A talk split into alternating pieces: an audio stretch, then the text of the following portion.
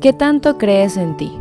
O mejor dicho, ¿qué tantas situaciones te ponen a dudar de ti? Te ponen a dudar de tus habilidades, de tu potencial. O el otro caso, el otro escenario. ¿Cuáles son esas situaciones en donde estás súper seguro o segura de que tus habilidades te ayudarán a lograr lo que sea que quieras lograr, lo que sea que quieres hacer? Hace poco vi una clase que se llama 10 tips para creer en ti. Y no, no les voy a decir todo lo que vi en esa clase, pero les voy a contar ciertas cositas que me marcaron mucho, que fueron muy importantes y em, que he estado aplicando en mi vida. Mi nombre es Janine Marvest y bienvenidos a otro episodio de Experiencias Ajenas. Primero que nada les quiero contar que a principios de este año, entiéndase el 2022, porque yo no sé si una persona en el 2030 está escuchando este episodio y pues no quiero confundirlo, a inicios de este 2022 me uní al Patreon de Hello Fears, que es un movimiento liderado por Michelle Poller. Michelle Poller, em, resumida, súper resumidamente, es una autora, conferencista y persona súper magnífica. Eh, a mí, ella realmente, ella me encanta. Y ella, en una, en, como decirle, su mensaje más fuerte ahorita es ah, hacernos saber que el enemigo del éxito no es el fracaso, sino la comodidad. Yo realmente pudiera pasar horas hablando de ella, de su movimiento, de lo que hizo, etcétera, etcétera, etcétera. Pero hoy no es el punto principal, no es el foco de este episodio. Lo que vengo a contarles es que gracias a ser parte de esta comunidad he visto diferentes clases con un material súper valioso. Además, estas clases están impartidas por miembros de la misma, del mismo club. Y una de las clases que vi, como decía al principio de este episodio, se llama, realmente hay una sección que se llama 10 tips para y esta clase ah, de esa sección era 10 tips para creer en ti. Esta clase la dio Caterina. Caterina es una coach de propósito. Es más, su Instagram, para que lo sepan, lo tengan allí si la quieren seguir, es Caterina, Caterina con TH, o sea, C-A-T-H-E-R-I-N-A, punto coach de propósito. Ella de verdad que es súper linda y yo quedé encantada con el material que, que nos dio ese día. Algo que pude aprender fue que debíamos hacer tangible eso de creer en nosotros. ¿Cómo así? Bueno, eso básicamente lo entiendo yo como recordarte a ti mismo o recordarme a mí misma el valor que yo tengo ah, de una manera tangible. Por ejemplo, eh, Caterina recomendaba hacer una actualización de nuestro currículum vitae en versión vida general. Es decir, tener un documento donde uno viniera y lo actualizara colocando los logros que ha tenido en la vida y las cosas que ha superado en la vida. ¿Sabes? De ese, de ese modo uno no tiene solo el pensamiento de, ah, lo logré, sino que lo haces tangible, tú lo escribes. Que en el momento que se te olvide, porque créeme, te, va a pasar, o bueno, por como digo, yo no voy a hablar por, por la gente, yo voy a hablar por mí. A mí muchas veces se me olvidan las cosas que yo he logrado porque me enfoco tanto en lo que me falta o en lo que quiero lograr y todavía no tengo, que se me olvidan estas cosas que, que ya logré o que estoy haciendo o que he logrado y tenerlas ahí en un documento, el hacerlo tangible, como dice ella, hace que, sabes, que esté en material, que tú vengas y lo veas y te lo recuerdes. Otra cosa, otro consejo que ella dio fue tener un email o, una carpeta en, nuestra laptop con todos los testimonios de todo lo positivo que hay en ti. De todas esas personas que te mandan mensajes bonitos, por ejemplo, cuando tú cumples años, que de repente hay personas, familiares, amigos, que te mandan un feliz cumpleaños y también te, te enaltecen todas esas cualidades que, que le gustan, que esas personas les gustan de ti tenerlo todo eso guardado. Screenshot y colocar eso, eso también es súper poderoso porque no solo recuerdas el valor que tú ves en ti, sino que recuerdas que hay otras personas que ven ese mismo valor y que también creen en ti. Muchas veces creen más en ti de lo que tú misma crees, ¿no? Otra cosa que ella decía era armar tu jarrito de éxitos. Eh, que eso también yo lo ligo al, celebrar los triunfos, eh, sobre todo los pequeños. Cuando ella se refiere a armar el jarrito de éxitos es escribirlo. ¿no? Porque acuérdense que todo esto, o por lo menos yo lo veo así, es llevar todos estos pensamientos, todas estas cosas que te empoderan a ti y que te dan a ti que te hacen creer en ti, ponerlos en como que en este mundo material, o sea, como escribirlo, tenerlo ahí a la mano. Yo les digo escribirlo, estoy golpeando el cuaderno. Ajá. Entonces, armar el jarro, el pote, esta cosa, el recipiente este, es ir escribiendo cosas que tú hayas logrado, cosas que te hayan ido bien, no sé, que te, que te hayan pasado en, en el día y tenerlos ahí, o cosas por las que estés agradecida, y tenerlos en ese, en ese jarrito, chiqui, chiqui, chiqui. Y después, no sé, a final de año tú te pones una fecha, qué sé yo, los abres y dices, ay, mira, qué bonito esto que me pasó, este, mira esto que logré. ¿Y por qué lo uno con esto de celebrar los triunfos, sobre todo los pequeños? Porque a veces pensamos, disculpen, no, no quiero generalizar, yo, yo voy a animar, porque ajá, capaz me viene un, oyente y decir, bueno, yo no pienso como tú, no, no, no, yo voy a animar, ¿verdad? Yo a veces pienso que para yo llamar a algo éxito tiene que ser algo muy grande y muchas veces soy estricta conmigo misma uh, en cuanto a, a la magnitud que debe tener ese acontecimiento, dejando de lado, ¿verdad? Otras cosas que, ok, pueden ser pequeñas, sea la razón, o sea, sea cual sea la razón por la que yo llamo pequeñas, pero igual siguen siendo éxitos, igual siguen siendo triunfos. Es más, voy a aprovechar para contar pequeños logros que yo he tenido.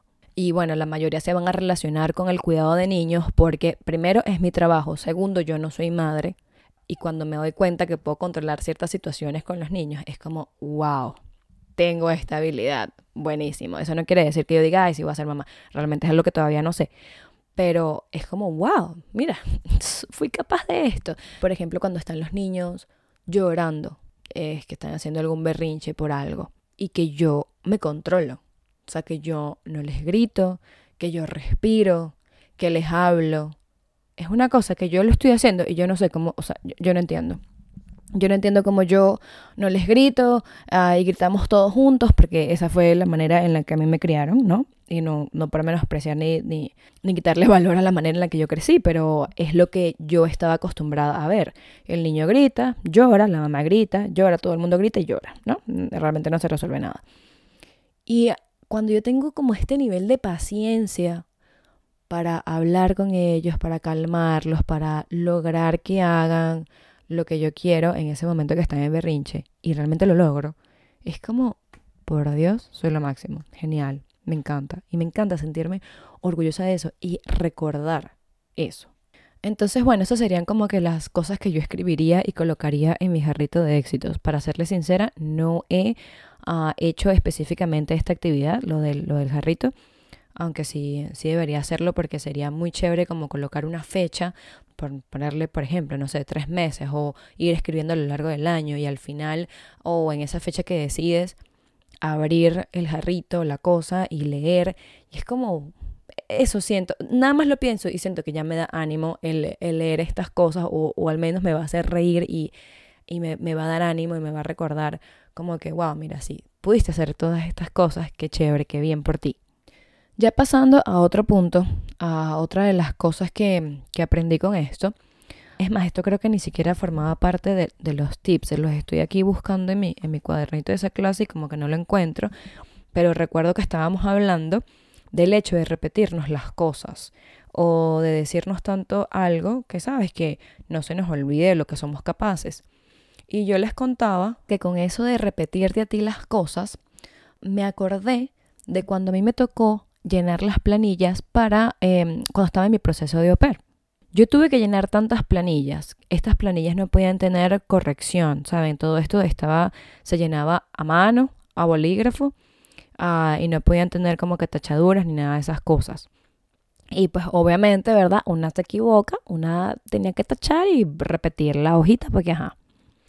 Pero habían tantas preguntas y tantas partes donde uno tenía que colocar tipo cuáles son tus habilidades, cuáles son tus fortalezas, porque tú serías buena para este trabajo, porque tú serías buena como ver, porque la familia te quisiera, di, explica en no sé cuántas líneas, descríbete, no sé qué, o sea, era bastante, bastante decir por qué tú eres buena en esto, qué es lo que, sabes, te haría a ti una buena oper, etcétera, etcétera. Y yo creo que yo repetí tanto que yo leí tanto y escribí tanto mis habilidades y por qué yo quería esto y por qué yo podía ser buena haciendo esto, que creo que esa fue la razón por la que yo me sentía tan segura, tan capaz de yo venir a una casa con una familia que, sabes, una gente que yo no conozco, a cuidar gemelos, gemelos de seis meses. O sea, ni yo podía entender, ni yo podía entender cuando ya era seguro que yo me venía con ellos y no sé qué. Yo no podía entender mi nivel de calma. O sea, no lo entendía.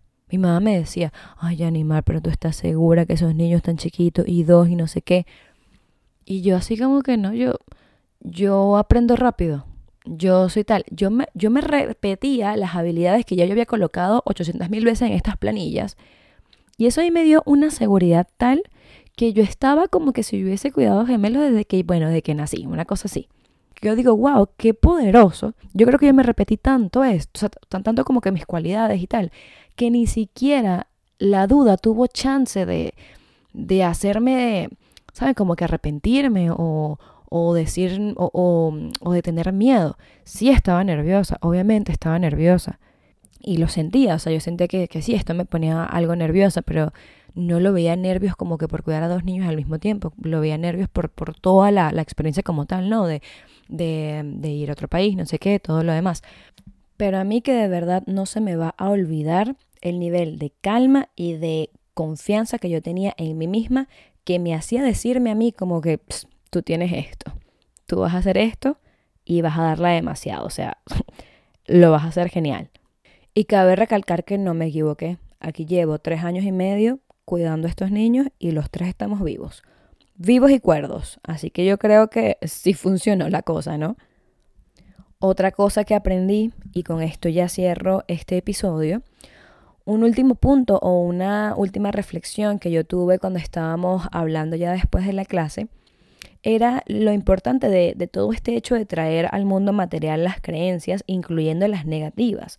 Todo esto de escribir. A mí me, me gusta mucho escribir, me ayuda mucho lo que es el journaling, lo que es venir y poner en mi diario diferentes cosas que me pasan y cómo me siento, porque cuando yo las escribo, me, me calmo, a ver, este, uno escribe más lento de lo que piensa.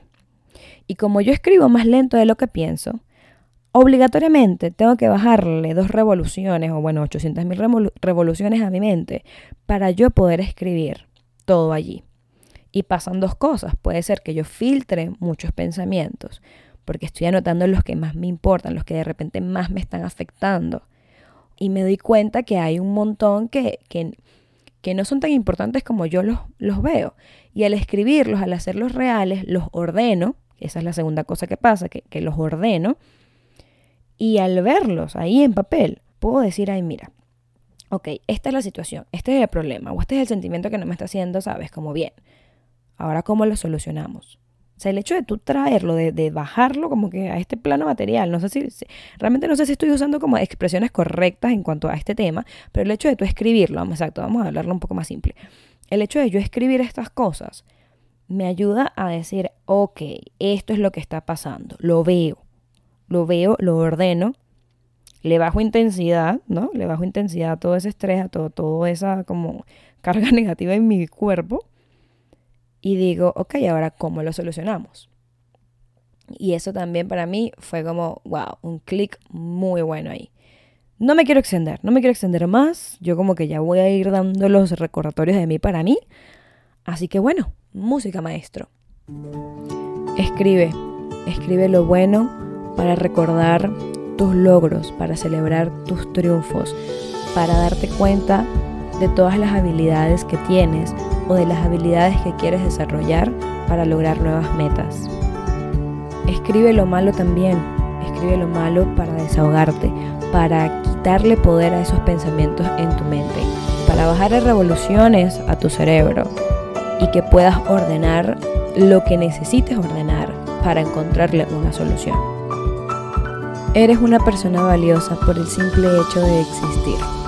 Es normal que a veces dudes de tu potencial. Lo importante es que uses las herramientas necesarias para recordar de lo que eres capaz y para estar creyendo en ti todos los días. Vas bien, ten paciencia, vas por buen camino. Eso ha sido todo por hoy. Estoy atenta a sus comentarios, opiniones, a todo lo que me quieran decir. Y ustedes queden atentos a otro episodio de Experiencias Ajenas.